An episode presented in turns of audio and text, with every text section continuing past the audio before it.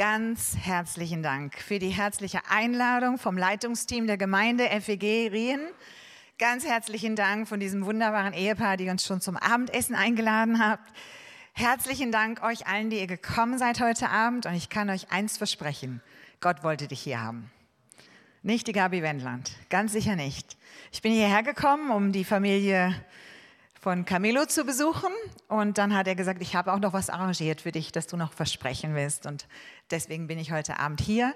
Aber Gott hat ganz deutlich zu mir gesprochen während der Lobpreiszeit, die übrigens hervorragend war. Ganz herzlichen Dank euch Lobpreis.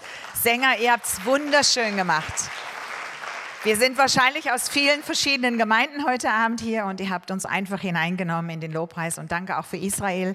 Ich glaube, wir dürfen in diesen Tagen besonders an unser Land denken, an dem wir alle verbunden sind, weil sie sind der Stamm und wir sind die Äste, die eingepfropft wurden.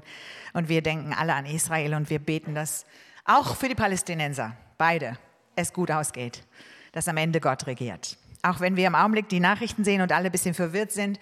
Aber ich glaube, der Plan Gottes erfüllt sich gerade vor unseren Augen. Aber das ist nicht das Thema heute Abend, keine Sorgen. Ich gehe jetzt nicht in die Politik, sondern möchte das nur erwähnen. Das hat mir sehr gut getan. Ich bin seit 45 Jahren im vollzeitigen Dienst unterwegs. Ähm, und vielleicht gehe ich mal ganz kurz zum ganzen Anfang, weil Gott hat mir heute Abend etwas Besonderes aufs Herz gelegt. Er hat gesagt, ich soll euch herausfordern, dass ihr alle in eure Berufung geht. Und ähm, ich weiß, einige stehen hier schon ewig in Berufung, also keine Sorgen und hier vorne auch schon ganz viele. Aber es gibt viele, viele Menschen, die immer noch warten, dass Gott irgendwann mal dieses Zeichen gibt, komm doch endlich in mein Reich und tue und mache mit, was ich für dich bereit habe. Und das ist eigentlich unfassbar einfach. Es ist die einfachste Sache, seine Berufung zu finden. Ich erkläre es euch. Ich bin aufgewachsen als Pastorentöchterchen in einer Pfingstgemeinde. Wir hatten eine ganz große Erweckung, haben viele Gemeinden weltweit gegründet. Meine Großmutter war eine Bibellehrerin und das war in der damaligen Zeit, Zweiter Weltkrieg, das war sehr un, also es hat keiner gerne gesehen, dass eine Frau leitet. Sie kam dann auch ins Gefängnis unter Hitler, weil sie ja die Leute mit dem Heiligen Geist erfüllt. Das war der Vorwurf. Und dann wurde sie vor Gericht gestellt und sie war so eine ehemalige Diakonisse, so eine richtig gute, sie war gut beieinander, sie wusste, was, wie man redet. Und dann hat der Richter gesagt, so, Sie haben also die Leute mit dem Heiligen Geist getauft. Und dann sagt sie, nein, Herr Richter, das kann kein Mensch, das macht Jesus allein. Der füllt Menschen mit dem Heiligen Geist. Sagte er, und was machen Sie denn? Ja, ich habe den Leuten beigebracht, dass sie Steuern zahlen müssen, dass sie ehrlich sein müssen, dass sie miteinander in Frieden leben sollen, dass sie vergeben müssen. Oh, sagte Richter, dann müssten Sie ganz schnell wieder raus, denn dann sollten Sie Ihre Aufgabe machen. Und dann hat er sie wieder freigelassen. so, und aus dieser Familie stamme ich und ich habe dann sehr früh natürlich alle biblischen Geschichten gelernt. Das ist ganz wichtig, wirklich für jeden von euch, lest die Bibel wieder. Und zwar von einer Seite zur nächsten. Wirklich lest die Bibel, weil ihr müsst wissen, was da drin steht. Alle Geschichten der Bibel sollen sich wiederholen. Die sollen sich wiederholen in der heutigen Zeit. Und ich habe dann zugehört als kleines Mädchen. Ich durfte mit neun Jahren dann schon in die Kinderfreizeit, bin damals dann mit dem Heiligen Geist erfüllt worden in der Kinderfreizeit, wurde dann getauft mit neun Jahren und wusste mit neun Jahren, ich werde mal viel predigen. Das wusste ich. Das war sofort in meinem Herzen. Du wirst mal eines Tages auf großen Bühnen stehen. Und ich weiß, dass ich etwas kurz darauf den Eindruck hatte, ich werde Menschen sagen, was Gott sagt. Und ich fühlte mich so unwürdig. Ich fühlte mich so wie, wie kann ich es wagen, sowas zu denken? Mir war das fast peinlich. Aber heute bin ich jetzt 66, ich bin Rentnerin. Heute weiß ich es, dass Gott es alles wahr macht, was er uns mal sagt. Und es ist ganz wichtig, dass wir unser Herz ihm öffnen. Dass wir einmal sagen, Gott, du darfst in mein Leben kommen. Und zwar nicht nur als Retter und als der Liebhaber meines Herzens, sondern als der, der mich führen und leiten darf. Und das habe ich damals gebetet und ich habe gebetet, Herr, ich möchte alle biblischen Geschichten erleben. Und da hat der Herr in die Hände geklatscht im Himmel und hat gesagt, endlich mal einer, der jetzt endlich alles auch haben möchte. Das habe ich dann später erst rausgefunden, weil ich bin durch so viele Krisen in meinem Leben gegangen. Und darüber haben wir eine Biografie geschrieben und die könnt ihr da hinten dann auch erwerben, wenn ihr möchtet, weil die kann ich heute Abend nicht alle erzählen, aber einfach nur mal eine Geschichte. Wir wurden mit, äh, ich wurde dann mit 19 von meinem Mann gefragt, ob ich ihn heiraten würde, wollte es erst nicht, habe dann aber ja gesagt, weil Gott gesagt hat, das ist für mich dran. Ich habe das meiste in meinem Leben sehr nüchtern gemacht, gar nicht mit romantischen Gefühlen, das ist ein heißer Tipp von mir. Es ist halt, wenn Gott redet, ist das nie so mit, ha, jetzt kommen die Engel und jetzt bimmelt es irgendwo, sondern es ist meistens super nüchtern. Gott hat gesagt, das ist der Mann, den ich dir gebe. Ich möchte, dass du ihn heiratest und dass du ihn liebst und niemals verletzt. Und das habe ich mir gemerkt. Und immer wenn ich sauer war auf meinen Mann, bin ich zu Gott gegangen, habe ich gesagt, dieser Mann, der macht wieder viele Fehler. Dann hat Gott gesagt, alles gut, das mache ich dann. Das Problem löse ich, das brauchst du nicht lösen. Und so habe ich eine bisher 45 Jahre lang eine sehr, sehr glückliche Ehe. Wir sind beide im vollzeitigen Dienst. Mein Mann ist jetzt gerade in Kenia, weil wir nächstes Jahr 50 Jahre Mission feiern. Und nächstes Jahr werden wir 50 Großevangelisationen in Afrika haben. Und die muss er jetzt gerade vorbereiten. Und das ist eine Riesenlogistik. Und wer da mal mitfahren möchte, es ist möglich, geht auf die Seite von Christus für alle Nationen. Dann könnt ihr tatsächlich eine Reise mitmachen. Und das ist, wird euer Leben für immer verändert weil wir ganze Städte zu Jesus führen dürfen, mit Präsidenten und dem ganzen Government und was dazu gehört. Das ist eine Gnade Gottes. So, aber wie bekommt man jetzt seine Berufung? Ich habe dann geheiratet und mein Mann hat gesagt, ich bin berufen, nach Afrika zu gehen. Und er hat mir drei Fragen gestellt. Er hat gesagt, bist du bereit, arm zu sein? Ich wusste nicht, was Armut ist, weil ich aus einem wohlhabenden Elternhaus komme, habe ich gesagt, ja. Dann hat er gefragt, gehst du mit mir nach Afrika? Und ich wusste nicht, was Afrika ist, und habe ich gesagt, ja. Und dann hat er mich gefragt, bist du bereit, in Afrika zu sterben? Und ich wusste ja nicht, sterben wollte ich ja noch nicht. Habe ich gesagt, ja. Habe einfach ja gesagt. Und dann hat mein Mann gesagt, so und jetzt gehen wir nach Afrika. Und dann kam ein Anruf, und das ist jetzt verrückt, ein Anruf von Reinhard Bonke, der vielleicht einigen noch bekannt ist von euch, der ist ja 2019 verstorben. Dann hat er meinen Vater angerufen, die waren Freunde, und hat gesagt, Siegfried, ich brauche junge Leute, die mit mir nach Afrika gehen und die in die Universitäten gehen und das Evangelium verbreiten. Und mein Vater, so ein richtiger Patriarch, hat gesagt, Reinhard, ich schicke dir die Besten. Meine Tochter ist gerade frisch verheiratet und mein Schwiegersohn werden jetzt zu dir kommen und die werden bei dir anfangen und werden mit dir arbeiten. Und da wurde nichts gefragt. Wir wurden einfach nur mitgeteilt, ihr geht nächsten Monat nach Afrika und Reinhard Bonke wartet auf euch. Und so einfach kommt man in seine Berufung. Das ist gar nicht, ja, das ist gar nicht so, so spooky, ne? so mit drei Bestätigungen und 14 Hände auflegen oder so. Wir sind einfach gegangen, im Ernst jetzt. Und wir sind gegangen ohne eine finanzielle Sicherung, weil wir wussten, Gott hatte uns gerufen. Wir wussten, er hat gesagt, du sollst gehen. Und dann haben wir gesagt, wir gehen. Und wir hatten unsere Ersparnisse aufgelöst. Mein Mann hatte schon einiges an Ersparnissen. Da haben wir ein altes Auto für gekauft. Das war 25 Jahre alt. Mein Mann war 24 Jahre alt und ich war 21 Jahre alt. Und dann haben wir unsere wenigen Ersparnisse, die wir noch übrig hatten, genommen und sind nach Afrika gegangen. Und dann haben wir ausprobiert, ob Gottes Wort wahr ist. Und das wurde hart getestet. Mein Mann wurde sofort mit Malaria diagnostiziert. Mein Malariafieber wurde in die Bernhard-Norst-Institut in Deutschland eingewiesen, weil er gerade auf Deutschland Urlaub war. Wurde dann von dem Arzt untersucht und er hat festgestellt, er hat eine Malaria des Gehirns und die wird tödlich enden. Da ist keine Chance. Und hier stehe ich, ganz frisch verheiratet. Wir sind gerade ein paar Monate verheiratet. Wir haben den Ruf Gottes gehört. Wir haben Ja gesagt. Wir gehen nach Afrika. Mein Mann kehrt zurück von einer Reise und schon hat er eine tödliche Krankheit. Und der Kollege, da gab es noch einen Mann, der neben ihm im Zimmer lag, ein junger Matrose, der starb an derselben Krankheit. Das hat dann die ganze Stimmung auch nochmal gedämpft. Und ich stand da völlig hilflos und habe gesagt, Gott, gibt es dich überhaupt? Und die Frage darf man stellen. Gott, du, bist du wirklich real? Oder ist das alles jetzt nur Fake? Oder habe ich das falsch gehört? Oder hätte ich gar nicht gehen sollen? Die ganzen, das Karussell fängt an zu drehen. Aber dann habe ich immer eine Entscheidung getroffen und die hat mich jedes Mal gerettet. Ich habe gesagt, Gott, du hast geredet. Und wenn du geredet hast, dann bist du jetzt dran, das Problem zu lösen. Es ist jetzt nicht mehr in meiner Hand, du musst lösen. Du musst jetzt eingreifen.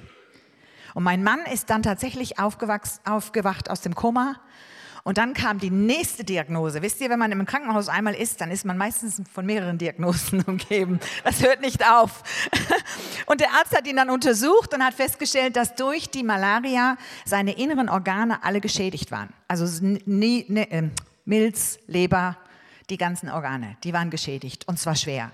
Und er hat ihm gesagt, Sie werden nie ein gesunder Mann sein. Sie werden Ihr Leben lang ein Invalide sein. Und wir hatten den Ruf nach Afrika. Und dann hat der Arzt einen Satz gesagt, den werde ich nie vergessen. Sie sind tropenuntauglich. Mit anderen Worten, gehen Sie niemals in tropische Länder.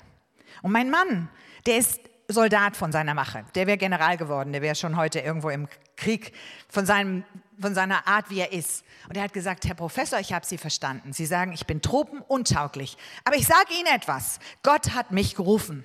Und ich werde gehen, ob ich sterbe oder lebe. Und das war's. Und dann sind wir nach Hause gegangen und wir wussten nicht, was jetzt passiert. Und Gott hat meinen Mann wiederhergestellt. Und als wir sechs Wochen später die Nachuntersuchung machen mussten, war er komplett geheilt. Gott stellt sich zu unseren Worten. Gott stellt sich zu unserem Unglauben. Das war nicht großer Glaube. Das war einfach nur Gott. Entweder du funktionierst da oben oder es geht nicht. Und ganz oft haben wir so reagiert. Herr, wir wissen nicht, wie es geht, aber du sagst doch in deinem Wort, dass es funktioniert. Wir verlassen uns auf dein Wort. Heute habe ich Glauben. Heute muss ich aber für größere Dinge glauben, als für das, was wir damals gehabt haben. Heute geht es um ganz andere Themen. Und so sind wir dann nach Afrika gelaufen, gefahren und haben dann große Prophetien bekommen. Und Prophetien ist etwas, was wir niemals vernachlässigen dürfen oder auch verachten dürfen. Da kamen Menschen, die haben gesagt, ihr werdet eines Tages in die Länder Afrikas reisen. Die Regierungen werden euch einladen, die werden euch die Flugzeuge schicken und die ganze, das ganze Land wird erschüttert werden. Und wenn du dann so als kleines Team mit zwölf Mann durch die Gegend ziehst, dann denkst du, wie soll das möglich sein? Aber Gott hat sich dazu gestellt. Reinhard Bonke hat ganz klein angefangen mit Evangelisationen auf dem Marktplatz, später im Stadion und dann plötzlich kamen die Einladungen der Regierung und wir wurden tatsächlich von den Flugzeugen der Regierung abgeholt und wir durften in den Regierungen beten und predigen und die Leute haben ihr Leben Jesus gegeben. Das waren dann die Momente, wo ich wusste, Gott ist so groß. Dieses, ich will dich erleben, wie du in der Bibel stehst, das durfte ich. 45 Jahre lang. Und Gott hat nicht einen Tag versagt. Er hat nicht einen Tag mich verlassen oder vergessen und er wird auch dich nicht einen Tag verlassen oder vergessen. Ich erzähle euch das nicht, um zu sagen, wow, das geschieht nur bei mir. Das geschieht bei jedem, der Gott vertraut. Und ich möchte euch das sagen, weil die Zeiten, in die wir jetzt gehen, werden nicht einfacher. Und ihr müsst wissen, dass ihr einen Gott habt, auf dem ihr euer Vertrauen gesetzt habt. Ein Gott, der seine Verheißungen wahrmacht und der die ganzen Versprechen, die er gibt, alle erfüllen wird, wenn wir ihm vertrauen. Warum? Weil er sucht Coworker, er sucht Mitarbeiter. Er will nicht nur, dass wir so Statisten sind in der Gemeinde, jeden Sonntag unseren Platz füllen und möglichst was im Opfer hinterlassen, sondern wir sollen Mitarbeiter Gottes werden vollmündige Mitarbeiter. Nicht immer, was sagt denn der Herr? Kannst du mir noch mal eine Prophetie geben? Bitte hört auf damit. Wenn Gott gesprochen hat, geh. Ich bin einfach auf Gottes Reden immer gegangen. Und es hat immer funktioniert. Nicht immer easy. Es gibt so Momente, wo man denkt, Hilfe, das schaffe ich jetzt gar nicht. Und ich würde heute sagen, ne, Honey, das sind die besten Momente. Weil da ist unser Sein zu Ende. Das ist eine Schweizerin, die mich eingeladen hat, das erste Mal nach Basel, vor 19 Jahren oder 20 jetzt. Genau, deswegen bin ich ganz, ganz oft in der Schweiz und ganz oft in Basel. Vielen Dank, Hanni, für deine Treue. Sie hat in Emmetten viele Frauentagungen gemacht und große Konferenzen und ich durfte damals sprechen. Gott hat nicht immer alles einfach gemacht, aber er hat es immer gut gemacht. Und ich bin heute so dankbar, dass ich Ja gesagt habe zu seinem Ruf. Und ich bete, dass ihr heute Abend auch sagt, Gott, ich gebe mein Leben dir. Du darfst es führen und leiten. Du bist nicht nur mein Retter und mein Heiler und mein Freund und mein Begleiter und mein Segner und was weiß ich, was noch Gott alles für dich ist, Weisheit, Rat, Kraft, sondern er ist der, der dich gemacht hat in seinem Ebenbild, der will, dass du mit ihm gehst und die gleichen Taten tust, die er getan hast. Tote auferwächst, Kranke heilst, Menschen zu Jesus führst, Gemeinden baust, Gemeinden gründest, dass ihr viel mehr, viel mehr in dieser Zeit, die wir noch haben, erfüllen darfst. Es ist noch nicht Zeit der Rente. Die darf man genießen, aber man muss dann trotzdem unterwegs sein. Gott sagt nicht, du stehst jetzt still. Hier sind so einige Rentner unter euch, ich bin ja auch schon eine. Ja, es ist ganz ernüchternd, recht Rentner zu werden. Das ist gar nicht so lustig. Aber es ist ein Auftrag von Gott, nicht aufzuhören, sondern jetzt erst recht. Weil jetzt haben wir die Weisheit und die Geduld, die die jungen Leute oft nicht haben, und sie suchen Väter und Mütter in Christo. Ich kann noch nicht sagen, wie viele Jugendliche mich einladen zu ihren Versammlungen und sagen, Gabi, kannst du uns mal erzählen, wie das war? Wie hat Gott dich geführt? Wie hat er dich geleitet? Wie hast du seine Kraft erlebt? Und dann passierte wieder so ein prophetischer Akt, den ich nicht verstanden habe. Mein Mann, der ist ein großer Buchleser, also er hat tausende von Büchern, wir haben eine Riesenbücherei jetzt privat. Und er hat mir ein Buch in die Hand gedrückt, da waren wir gerade frisch verheiratet, vielleicht ein Jahr oder zwei. Das hieß In Satans Griff. Und das Buch ist vergriffen, man kann es noch ganz teuer im Internet erwerben, weil es ist vergriffen. Und es ging darum, dass es um eine Frau ging, ein, ein, eine Mutter, die eine kleine Tochter hatte und diese Mutter verkauft ihre Tochter in der Woche als Prostituierte an Männer. Und als ich dieses Buch anfing zu lesen, und mein Mann sagte beim Schenken des Buches, sagte er zu mir, ich glaube, das hat was mit deiner Berufung zu tun. Und ich weiß noch genau wie heute, und ich bin nicht aggressiv, ich bin also eine ganz ruhige Person normalerweise, aber, aber Seite 60 habe ich das Buch genommen und habe es an die Wand geworfen und habe gesagt, Gott, wenn das auch bei dir ist, dass Menschen andere vergewaltigen und dass Kinder missbraucht werden, dann bin ich raus aus der Nummer. Da mache ich nicht mit. Und dann habe ich das Buch weggetan und ich habe gesagt, Herr, bitte, lass mich in Frieden. Und dann vergingen die Jahre. Und es war wunderschön. Ich durfte viel erleben. Wir durften vier Kinder gemeinsam zur Welt bringen. Die wurden auch in Afrika groß und durften erleben, wie Gott ist und was er wirken kann. Und 1995 hatte die Mission entschieden, dass die Familien zurück nach Deutschland ziehen, weil die Kosten für die Schulen, weil wir Privatschulen brauchten, die waren sehr hoch. Und sie haben gesagt, wir können das doch sparen, wenn die Familien in Deutschland leben. Die Männer fahren immer raus für zwei Wochen oder drei Wochen und kommen wieder. Und so kamen wir zurück nach Deutschland. Und kurz darauf lud ich eine junge Frau ein, die Christine Kane von der Hillsong-Gemeinde, weil ich inzwischen in der, im Hauptvorstand der Evangelischen Allianz war und hatte zu, war zuständig für die Pastoren der Stadt, auch in Hamburg. Und da habe ich Christine Kane eingeladen und ich habe sie gebeten, zu den jungen Leitern zu sprechen und zu erklären, wie man heute Gemeinde baut. Sie kam aus der Hillsong-Gemeinde, damals war die Hillsong sehr berühmt, als ich das, damals 95, ne, das ist eine Zeit her. Und dann kam Christine Kane nach Hamburg. Und sie sprach darüber. Und dann sprach sie nicht über Gemeindegründung, sondern wisst ihr eigentlich, dass es Menschenhandel gibt in Deutschland? Wisst ihr eigentlich, dass es Zwangsprostituierte gibt? Und ich habe sie übersetzt auf der Bühne und habe immer nur gedacht, worüber redet die Frau? Ich kannte die Worte nicht einmal. Ich habe nie das Wort Zwangsprostituierte vorher gehört. Ich habe nie das Wort gehört, dass Menschenhandel mit jungen Frauen ist. Ich habe immer gedacht, die drei ähm, Männer aus Rumänien, die da stehen und warten, dass man ihnen Arbeit gibt, das ist Menschenhandel. Das war für mich mein Begriff von Menschenhandel. Und dann gingen wir aus der Versammlung raus. Ich weiß noch, es war Mitternacht und ich sagte, Christine, du weißt nicht, du bist hier in Deutschland. Und in Deutschland ist alles offen. Jeder Polizist weiß, wenn es irgendwas Unrechtes gibt und greift garantiert durch. Es gibt sowas nicht in Deutschland. Und sie schaute mich so an und sie sagte, Gabi, ich glaube, du musst mal ein bisschen investigativ unterwegs sein. Ruf doch mal bei der Polizei an. Und das war dann 2008 und ich bin dann, habe die Telefonnummer der Polizei gesucht, habe dann angerufen, habe gesagt, ich, ich habe was zu melden wegen Menschenhandel, wurde sofort zum Polizeipräsidenten durchgelassen und durfte mit dem 90 Minuten sprechen. Und was der mir erzählt hat, hat mein Leben für immer erschüttert.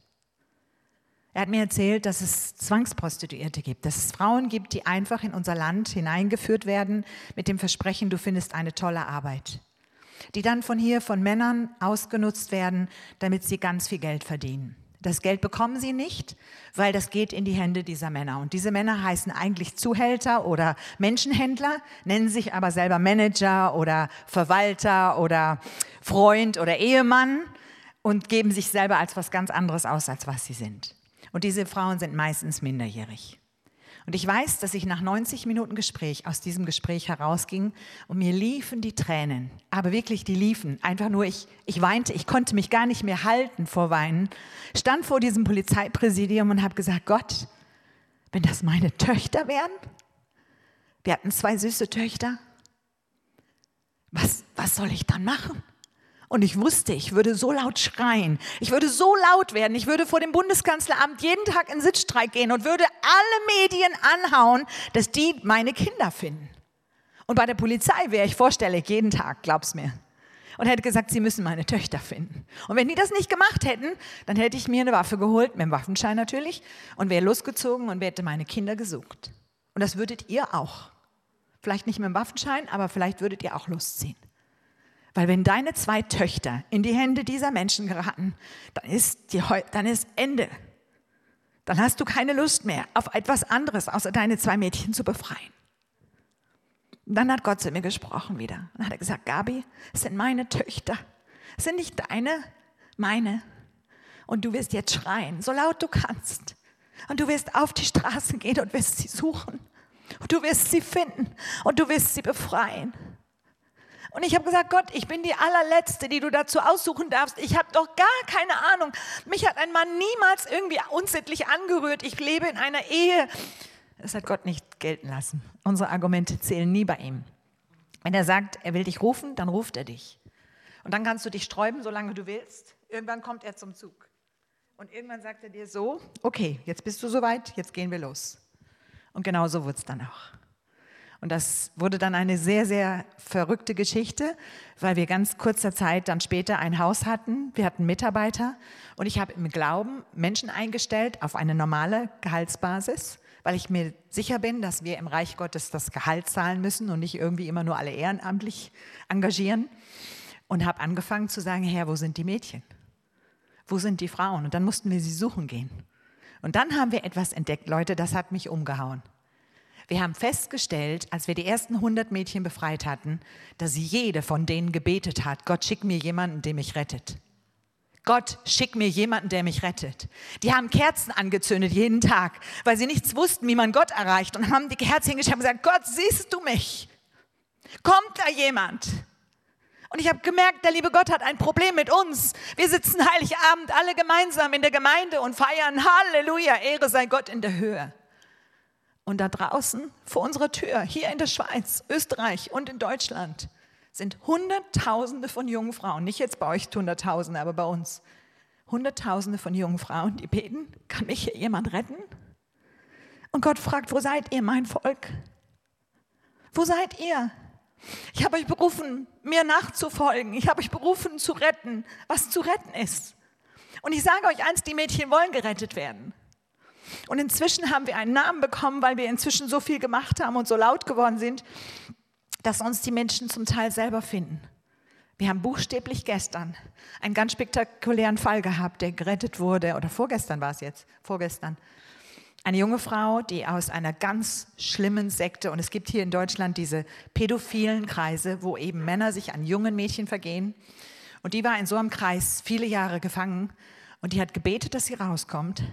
Dann kamen da zwei Frauen, die haben sie begleitet, also die haben sie ab und zu besucht, irgendwie ging das.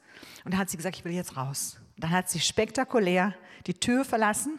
Sie wusste, sie muss jetzt ganz schnell in Sicherheit, weil es geht innerhalb von Minuten, dass dann der Sicherheitsdienst kommt von dem Bordell oder von dem Raum, wo sie ist und wird sie finden und wird sie zurückholen. Und diese beiden jungen Frauen, die ihr geholfen haben, haben sie sofort ins Auto gesetzt weite Strecken durch Deutschland gefahren und haben sie zu uns gebracht, haben bei mir im Büro angerufen, haben gesagt, wir sind hier, ihr müsst uns jetzt aufnehmen. wir wussten gar nicht, wer sie sind. Und dann haben wir in Ruhe erst einmal den Fall besprochen, haben dann festgestellt, dieses Mädchen ist unter Lebensgefahr gekommen und die ist jetzt bei uns aufgenommen worden. Und diese zwei Begleiterinnen werden die nächsten paar Tage bei ihr bleiben, damit sie nicht ganz alleine ist, sondern damit sie weiß, jemand ist da, den ich kenne. Jemand ist da, der mich liebt. Also Gott rettet, Gott will retten. Wir müssen unsere Häuser öffnen, wir müssen unsere Herzen öffnen, einfach sagen, Herr, wen soll ich denn hier begleiten? Das muss nicht immer gleich dieser kriminelle Fall sein, den ich jetzt habe. Das kann jemand ganz Normales sein, der auf der Straße sitzt. Wir haben es heute so schön erlebt. Eine Frau ist uns einfach an der Kreuzung, an der Ampel einfach ans Auto ran, hat gefragt, ob sie schnell mitkommen kann, weil sie findet keinen Bus mehr, keinen Transport mehr. Wie heißt du? Marcel. Marcel. Und Marcel hat gesagt, ja, kein Problem, wo, wo, müssen Sie denn hin? Und hat sie dann mal eben dahin gefahren, wo sie hin wollte. Das war so ein Moment, wo Gott einfach nur Freude dran hat, dass wir unser Herz öffnen für den Fremden und ihm einfach einen Moment eine Hand reichen und sagen, hier bin ich, ich helfe dir. Wie findet man jetzt diese ganzen Menschen? Man geht betend durch die Straßen. Und das Erste, was ich gemacht habe, und das empfehle ich euch, ich habe gesagt, Gott öffne mir die Augen weil ich komme aus einer ganz heilen religiösen Welt. Ganz heilen. Meine Familie ist heil. Meine Mama liebt mich über alles. Meine, meine Eltern waren immer da. Wir haben so eine richtig noch so eine intakte Familie. Die nächste Generation ist intakt. Ich werde jetzt wieder mit meinen ganzen vier Kindern und allen Enkeln und allen Weihnachten feiern. Ich komme also aus einer ganz anderen Welt. Und in dieser heilen Welt habe ich jetzt angefangen, einfach mal durch die Straßen zu gehen, unserer Stadt. Und dann habe ich die Leute gesehen. Die siehst du ganz schnell. Wenn du Gott bittest, dass er dir die Augen öffnet, dann siehst du die Verlorenen in unseren Städten. Sie sind oft nicht richtig angezogen. Das heißt, sie haben irgendwie gerade fluchtartig das Haus verlassen, also manchmal barfuß, manchmal nur mit Schlappen mitten im Winter. Sie laufen durch die Straßen, irren umher. Und das erzählen mir alle Mädchen, die wir gerettet haben. Ich bin geflohen, aber dann war da kein Mensch, der mir geholfen hat. Und deswegen sage ich es euch. Wenn euch diese Personen begegnen, dann geht nicht einfach an ihnen vorbei, so nach dem Motto, wie sieht die denn aus? Hat die denn keine Schuhe? Wenn so ein Mädchen fleht, dann geht es um Leben oder Tod. Die Mafia, die dahinter steht, ist nicht zimperlich in unserem Land. Und davon gibt es eine ganze Menge und auch in der Schweiz nicht. Und wenn die zurückgefunden werden, werden sie geschlagen und werden sie, zu, werden sie nie wieder freigelassen. Sie werden so bestraft, dass sie das nie mehr vergessen. Und das droht bis zum Tod. So brutal ist dann diese ganze Mafia, die dahinter steht. Und genau das möchte Gott unterbrechen. Und das tut er durch unsere Gebete. Wir können anfangen zu beten. Und das habe ich angefangen. Und wisst ihr, meine Gebete sind anders geworden. Nicht mehr, lieber Gott, ich danke dir für diesen Tag und ich danke dir, dass du bei uns bist und dass du uns segnest und dass du lieb bist und danke. Sondern ich gehe so durch die Straßen, wenn ich gehe und ich bete. Ich sage, Herr, wo hast du hier einen Menschen, den du jetzt retten möchtest? Wo ist hier jemand, der jetzt Hilfe braucht? Du darfst mir die Augen einfach öffnen. Du kannst mir helfen, dass ich diese Person finde. Ich bin bereit, mit dir zusammen das zu machen.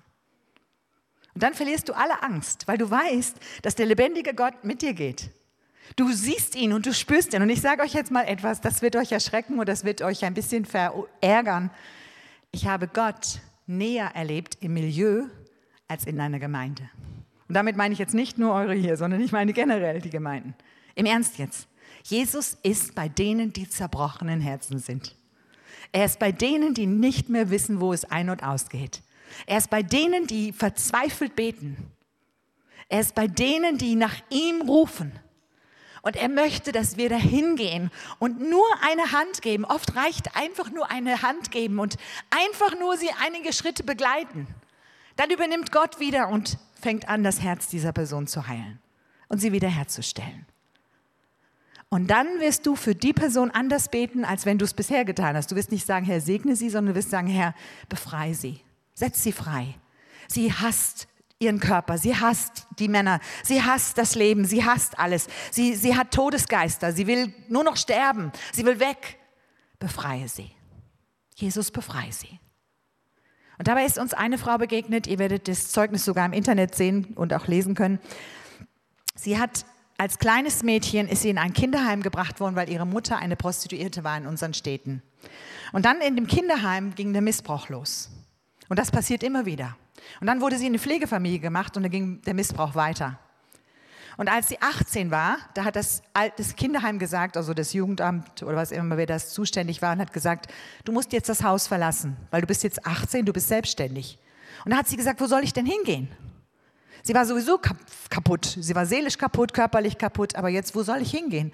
Und dann hat man ihr einfach nur eine Telefonnummer gegeben und hat gesagt, das ist deine Mutter, ruf sie an. Sie hatte nie mit ihrer Mutter Kontakt gehabt, seit dem kleinsten Kindalter. Und dann ruft sie ihre Mama an und sagt, hier ist, und dann hat sie ihren Namen genannt. Und ihre Mutter sagt, was willst du? Und dann sagt sie, ich möchte zu dir, weil ich habe kein Zuhause mehr. Okay, komm vorbei. Und dann hat sie ihr die Adresse gegeben und sie ist dahin gefahren. Und ihre Mutter hat gesagt, so, ich habe keine Zeit für dich, hat sie auch nicht in den Arm genommen, gar nichts, gar nichts gefragt, hat gesagt, ich zeige dir jetzt, was du machen musst, damit wir Geld verdienen. Und ist mit ihr auf die Straße gegangen und hat ihr gezeigt, wie man sich prostituiert. Und dann musste sie als Prostituierte arbeiten. Und das war alles, was sie von ihrer Mutter bekam. Und dann wurde sie so wütend über ihr Leben und über ihr ganzes Schicksal, dass sie aus Verzweiflung weggelaufen ist, ist zu einer Hilfsorganisation gebracht worden, der Solvodi, das ist eine sehr gute Organisation, eine katholische Einrichtung. Und die hatten zu wenig Platz und haben bei uns angerufen und sie kamen zu uns. Aber die junge Frau war so wütend über das Leben, über die Menschen, die ihr so viel Leid zugefügt hatten, dass sie nur geschrien hat. Ich werde mich noch erinnern, wenn ich ins Haus kam. Sie war immer die lauteste. Lasst mich in Frieden, hört auf, ich will nicht. Und dann hatte sie auch noch einen Hund dabei und den hat sie so schrecklich behandelt, dass wir immer gesagt haben, oh Herr, bitte, hab Erbarmen mit dem Hund. Wir können es ja ertragen, aber der Hund, er wird es nicht mehr lange ertragen. Sie war wütend wütend auf ihr Leben, wütend auf alles. Und wir haben nur für sie beten können, aber wir konnten nicht ihr helfen. Dann ist sie weggelaufen von uns. Hat sie gesagt, ich will hier weg, ich muss jetzt wieder zurück. Lasst mich in Frieden, hat den Schlüssel dagelassen und ist gegangen. Und dann vergangen, vergingen ungefähr vier Monate. Dann rief sie mich an. Und sie haben alle meine persönliche Handynummer. Dann rief sie mich an sagt sie, Gabi, hier bin ich. Und ich sage, hey, ich freue mich. Sagt sie, kannst du mich sofort besuchen kommen? Ich sage, ja, ich komme. Bin zu ihr hingefahren, eine weite Strecke, fünf Stunden Autofahrt. Sie hat gesagt, weißt du, Jesus ist mir begegnet. Mein Herz ist frei vom Zorn und Groll. Ich habe keine Wut mehr in meinem Herzen. Und ich wollte dir das sagen. Und ich habe mich so gefreut, ihr könnt euch das gar nicht vorstellen. Ich habe mich so gefreut. Heute leitet sie eins der Häuser, wo Frauen mit ihren Kindern rauskommen, weil sie selber eine kleine Tochter hat. Und sie wird auf großen Konferenzen in der Zukunft sprechen und erzählen, wie Gott ihr Leben wieder heil gemacht hat. Jede Person kommt durch, wenn wir Gott vertrauen. Wir sind nicht die Retter. Ich bin nicht die Retterin. Meine Mitarbeiter auch nicht. Aber Gott ist. Alles, was wir tun können als Christen, ist einen Menschen einfach nur für eine Zeit begleiten und ihn lieb haben. Wenn er wieder wütend wird und wegläuft, lass ihn. Er hat einen freien Willen. Aber dann sag Herr, geh dieser Person nach und rette sie. Und das tut er. Er wird sie retten und er wird sie wiederherstellen. Eine noch verrücktere Geschichte kam jetzt gerade erst vor, ja, es ist auch wieder ein Jahr her. Eine junge Frau ist von ihrem Heimatland, ein sehr armes osteuropäisches Land, ist sie angeworben worden übers Internet auf einen tollen Job. Und das ist eine typische Masche. Es gibt ein super Jobangebot für dich, du kannst nach Deutschland kommen, du verdienst viel Geld, komm. Und so ist sie rübergekommen mit dem Zug und ist dann in Deutschland gelandet. Dort haben sie zwei Männer abgeholt, die haben sie erstmal vergewaltigt, die haben sie misshandelt, haben sie eingesperrt und haben gesagt, so, du wirst jetzt für uns arbeiten. Und dann musste sie neun Monate lang, obwohl sie das nie wollte, sich prostituieren. Neun Monate lang in einem Zimmer eingesperrt. Und das ist Deutschland. Das ist so typisch. Und dann hat sie so die Schnauze voll gehabt, sie wollte raus. Aber sie wusste nicht wie. Und sie hat auch angefangen zu beten. Und dann plötzlich blieb die Tür offen stehen. Der Zuhälter hat es vergessen, aus irgendeinem Grund zuzuschließen. Sie ist raus, sie ist weggelaufen von dem Haus, sie ist zum Bahnhof gelaufen. Sie war nicht normal angezogen, also für die winterlichen Verhältnisse gar nicht, und ist auf dem Bahnhof gestanden und wusste nicht wohin. Und dann ist ein Wunder passiert. Eine junge Mutter mit einem Baby kam auf diesen Bahnhof und hat sie gesehen und hat sie angesprochen in ihrer Heimatsprache. Die Frau konnte kein Wort Deutsch. Und diese andere junge Frau war aus unserem Projekt, die war vor uns, bei uns gewesen über zwei Jahre, hatte Jesus kennengelernt, war wieder in ein normales Leben zurückgekehrt und stand jetzt dort am Bahnhof und hat erkannt, die andere braucht Hilfe. Und hat gesagt in ihrem Heimatsprache, was willst du? Und sie sagt, ich brauche Hilfe. Sie sagt, ich sehe das. Sie sagt, ich kann dir helfen. Ich werde dich jetzt sofort in den Zug stecken, ich zahle dir das Ticket und da am anderen Ende werden dich die nettesten Leute abholen und du wirst durchkommen. Und sie war hochschwanger geworden. Sie war inzwischen hochschwanger, deswegen war sie auch gelaufen, weil sie einfach von einem Mann dann schwanger geworden war. Und so bekamen wir sie in Hamburg angeliefert, haben sie abgeholt vom Bahnhof und sie hat eine wunderschöne kleine Tochter zur Welt gebracht. Sie hat ganz, ganz viel lernen müssen, in ihrem Leben alles loszulassen, was gemein war, was fies war. Und jetzt ist sie in einer wunderschönen Unterkunft, wo sie versorgt wird als Mutter-Kind, weil sie das jetzt braucht, damit das Kind richtig erzogen wird. Gott sorgt sich für Menschen, die um Hilfe schreien. Aber wir müssen irgendwo dazwischen sein und helfen und irgendwo ermutigen und sagen, ja, du schaffst das. Manchmal ist es so klein, nur eine Hilfe für eine Nacht oder zwei Nächte. Und schon kann ein Mensch wieder in die richtige Richtung gehen. Und das macht so eine Freude, Leute. Wenn ihr das dann seht und wenn ihr dann diese Geschichten hört von diesen Frauen, die dann es Jahre später uns, bei uns melden und sagen, danke, dass du mir geholfen hast. Danke, dass du mich gerettet hast. Danke, dass du da warst. Danke, dass du da gebetet hast. Danke, dass du mich nicht übersehen hast. Und das ist, was Jesus getan hat. Er hat sich zu den Menschen gesetzt, zu der Sünderin, zu der Hure. Es wird ein paar Mal erwähnt. Übrigens, die ganzen Prostituierten werden oft, oft erwähnt in der Bibel. Ist euch das schon mal aufgefallen? Jericho fiel, alle wurden umgebracht, bis auf die Hure Rahab auf der Mauer, auf der Lauer, hatte eine kleine Frau ein Haus und durfte alle ihre Freunde einladen und wurde gerettet und wurde geheiratet von einem Juden und kommt in direkte Linie von Jesus. Jesus liebt diese Frauen. Er liebt dich, wenn du Probleme hast in deinem Leben. Er liebt dich, wenn alles schiefgegangen ist. Er liebt dich, wenn alles zu Ende ist.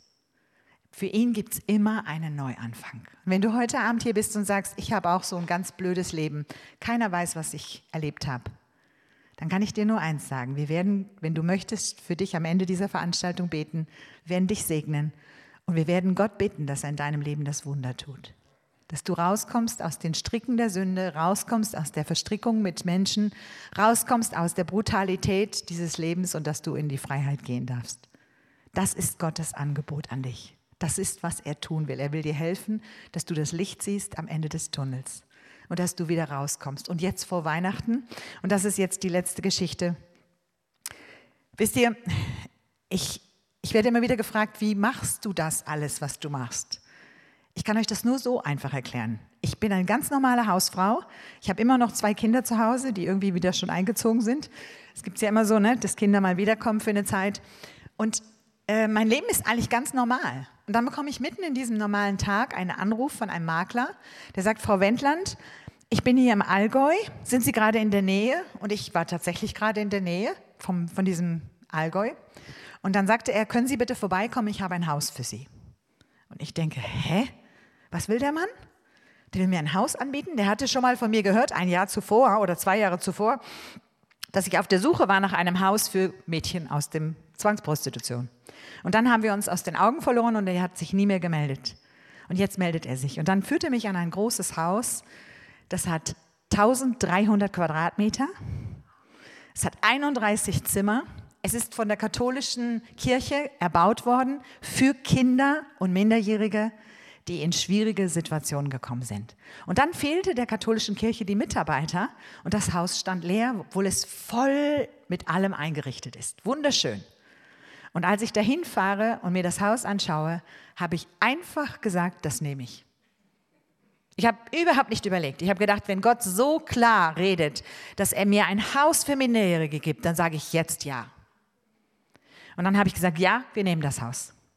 Der Makler war ganz erfreut, hat dann sofort seinen Vertrag geschrieben. Wir haben dann nochmal verhandelt und dann hat er mir einen guten Preis gegeben, zumindest verhältnismäßig.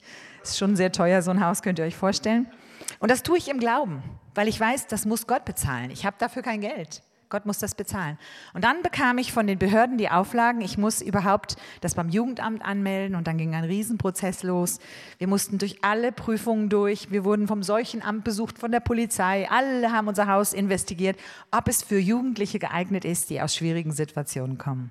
Und in der Zwischenzeit wusste ich, dass Gott die Kinder hört in unseren Ländern. Es sind nicht nur Erwachsene, sondern es sind extrem viele Kinder. Warum weiß ich das so genau? Weil wir haben eine junge Frau gerettet aus dem Allgäu, die ist zu uns gekommen, die war schon erwachsen und sie hat gesagt, ich bin mit neun Jahren in der Prostitution im Allgäu gewesen. Mit neun Jahren. Und wurde von pädophilen Kreisen regelmäßig gebucht, bis sie erwachsen war. Diese Frau ist so zerstört. Die hat ganz viele, die ist multiple, ganz viele Persönlichkeiten, wer das weiß vom medizinischen her. Und diese Frau ist freigekommen. Diese Frau ist komplett wiederhergestellt und die hat jetzt heute ein eigenes Leben. Und diese Frau, dann habe ich sie gefragt, sag mal, wie viele wart ihr denn? Das war auf einem großen Gutshof im Allgäu. Also da gibt es ja wunderschöne Ländereien. Ihr kennt das hoffentlich, das Allgäu, müsst ihr alle mal hinfahren. Große Wiesen und dann gibt es da irgendwo so einen Gutshof, so in der Ferne. Und auf so einem Gutshof war sie. Und da habe ich gefragt, wie viele Kinder waren da bei dir in dem Keller, wo du gewohnt hast? Und sie sagt, es waren mindestens 100. Und da habe ich gesagt, und was ist mit dem Rest der Kinder? Sagt sie, die sind alle schon tot. Oh Leute, da ist mein Herz gebrochen. Da habe ich gedacht, nein, das kann nicht wahr sein. Wir können nicht in unserem Land solche Dinge zulassen. Und deswegen war ich so sicher, dass das Haus von Gott war, weil er hört die Schreie dieser Kinder. Er will sie befreien. Wie weiß ich auch nicht. Ich stehe da jetzt genauso davor wie ihr, die ihr jetzt hier mich alle anguckt und denkt, was macht die da eigentlich, die Frau? Und dann musste ich 20 Mitarbeiter einstellen. Und jetzt kommt die Geschichte, die wird jetzt richtig verrückt. Und jetzt, jetzt seht ihr, wie Gott handelt. Ein Freund ruft mich an und sagt, Gabi, wir haben ein viergeschossiges Haus, wir haben super Möbel, wir wollen auswandern aus Deutschland, würdest du mir uns die Möbel abnehmen? Ich schaue mir sie an, alles Massivholzmöbel, sehr schöne Möbel. Ich sage ja.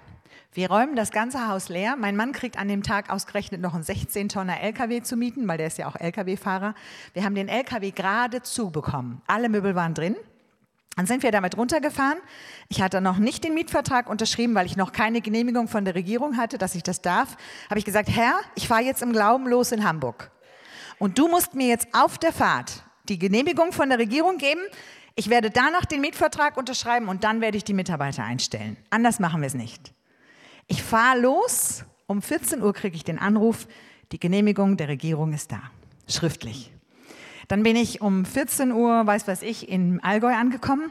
Sehe den Makler, ich habe gesagt, ich unterschreibe. Sagt er, endlich. Ich unterschreibe den Vertrag. Eine Stunde später kommt mein Mann mit dem 16-Tonner angefahren und da stehen plötzlich zwölf Menschen vor der Tür. Und dann fragt mich der Makler, wer sind die denn? Ich sage ehrlich, ich kenne keinen von denen, ich weiß nicht, wer die sind, aber ich kann Ihnen sagen, was ich denke. Das sind alles meine zukünftigen Mitarbeiter. Und jetzt kommt die Geschichte, das sind sie.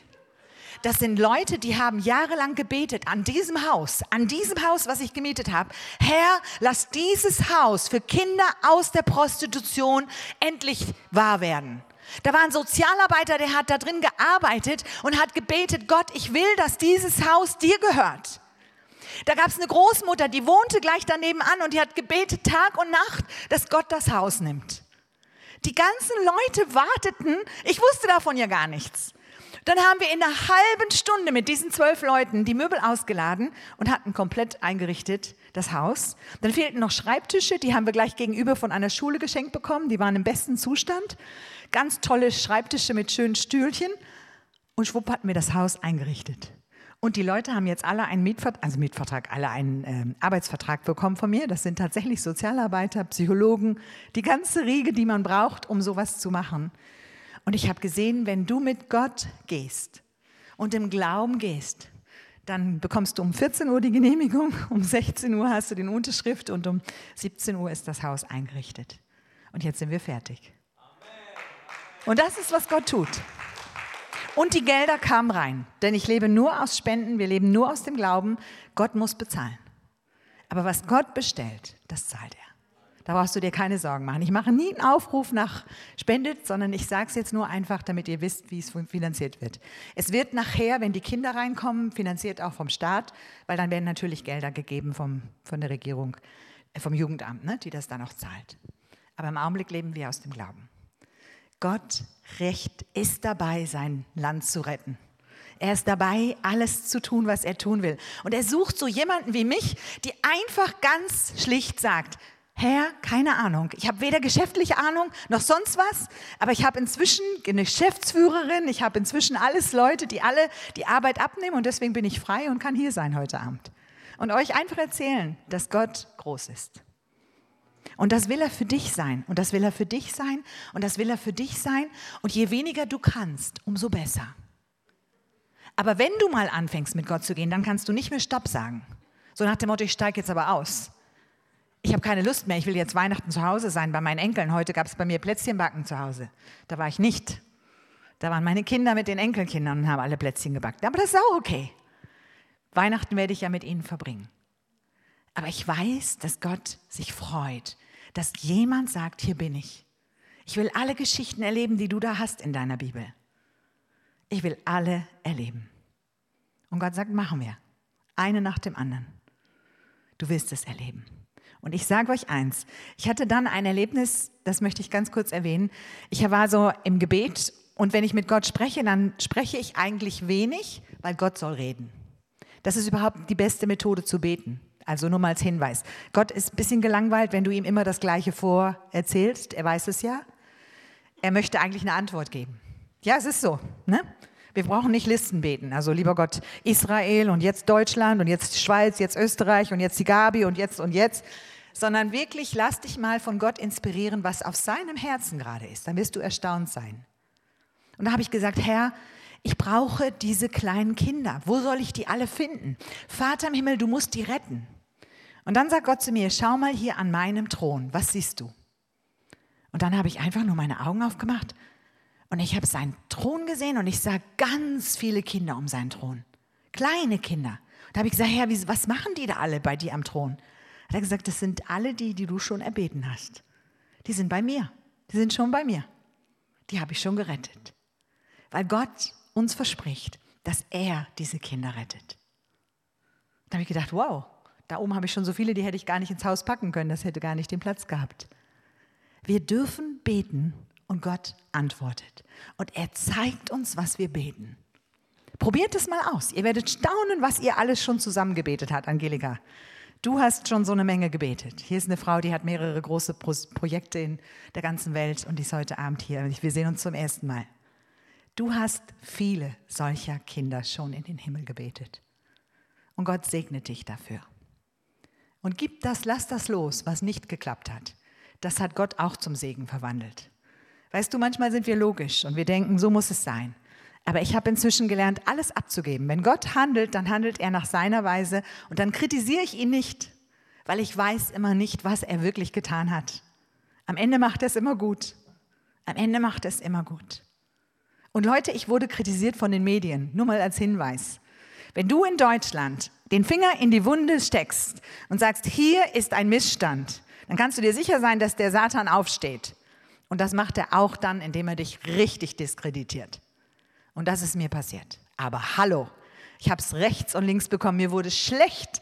Ich bin morgens in die, in die, in die Supermarkt gegangen und mein, die Zeitungen haben vorne geschrieben, Frau Wendeland lügt, betrügt, alles Mögliche, bloß weil ich das Thema thematisiert habe.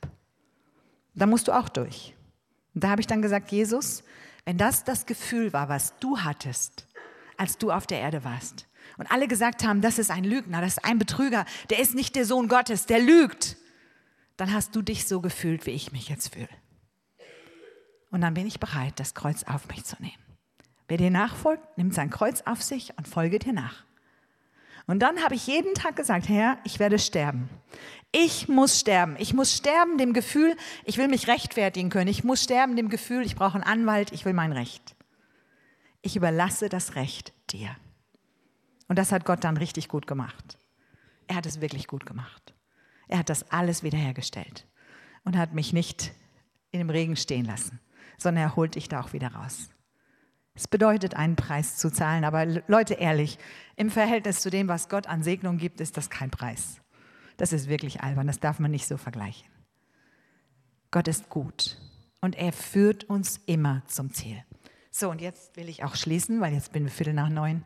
Ich habe euch lange erzählt, was Gott tut wenn du heute Abend hier bist und sagst, ich möchte diesem Gott begegnen, ich möchte, dass er in meinem Leben wirkt, ich möchte, dass er zu mir redet, ich möchte, dass er mich führt und leitet in die Berufung. Gott hat zu mir ganz deutlich gesagt am Anfang, als wir im Lobpreis standen, in diesem guten Lobpreis. Er hat gesagt, ruf sie in ihre Berufung. Sag einfach nur, ich habe für jeden eine Berufung.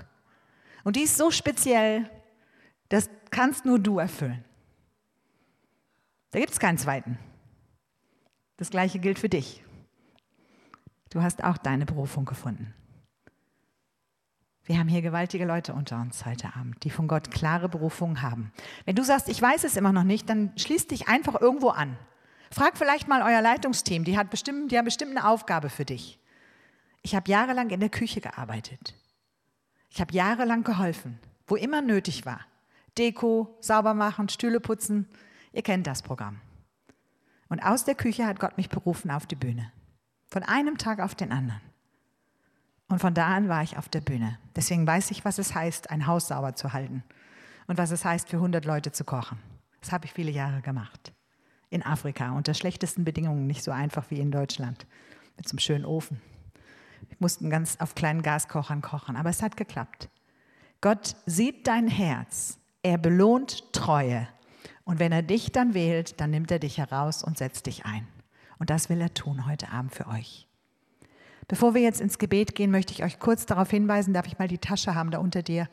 Äh, die, die, blaue, nein, nein, die, die, genau, die Mission Freedom Tasche, danke, die habe ich vergessen. Vielen Dank, Dankeschön. Genau, ich habe euch was für Weihnachten mitgebracht. Ich hoffe, ihr habt alle Freude auf Weihnachten.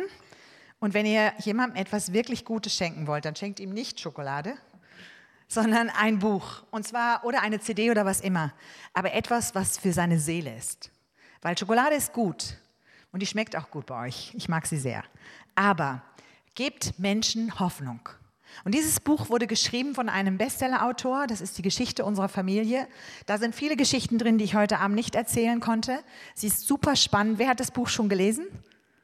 Wer empfiehlt es? es ist tatsächlich, ich habe es einem Geschäftsmann, der noch nie ein Buch gelesen hatte, habe ich es geschenkt. Einfach so als Dankeschön.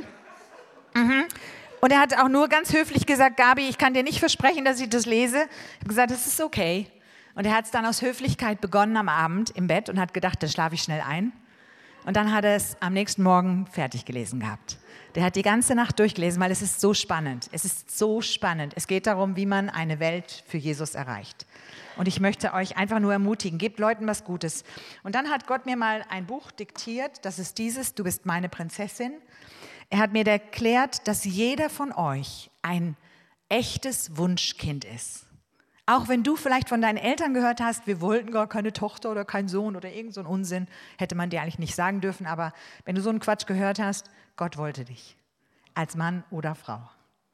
Und diese Prinzessin erlebt, wie sie viel Leid auch erlebt und wie Jesus alles gut macht. Und das ist das Gute. Alle Frauen, die wir in den letzten Jahren retten durften, und in Afrika haben wir 1600 während der Corona-Zeit gerettet aus der Prostitution, also die Geschichte geht noch weiter. Alle Frauen erleben, wie Gott wiederherstellt. Du bist mein Held, das habe ich dann schreiben müssen, weil eine Psychiaterin gesagt hat, ich brauche was für meine Klienten. Und das geht um die Geschichte von Josef. Josef wurde verachtet, Josef wurde von seinen Brüdern gehasst und gehasst und gehasst. Dann wurde, war er ganz aufrichtig und wurde ins Gefängnis gesteckt. Der Mann hat nur Unrecht erlebt. Der hätte der bitterste und böseste Mensch der Welt werden müssen, rein menschlich. Er hat sein Herz freigehalten und seine ganze Verwandtschaft kommt zum Glauben.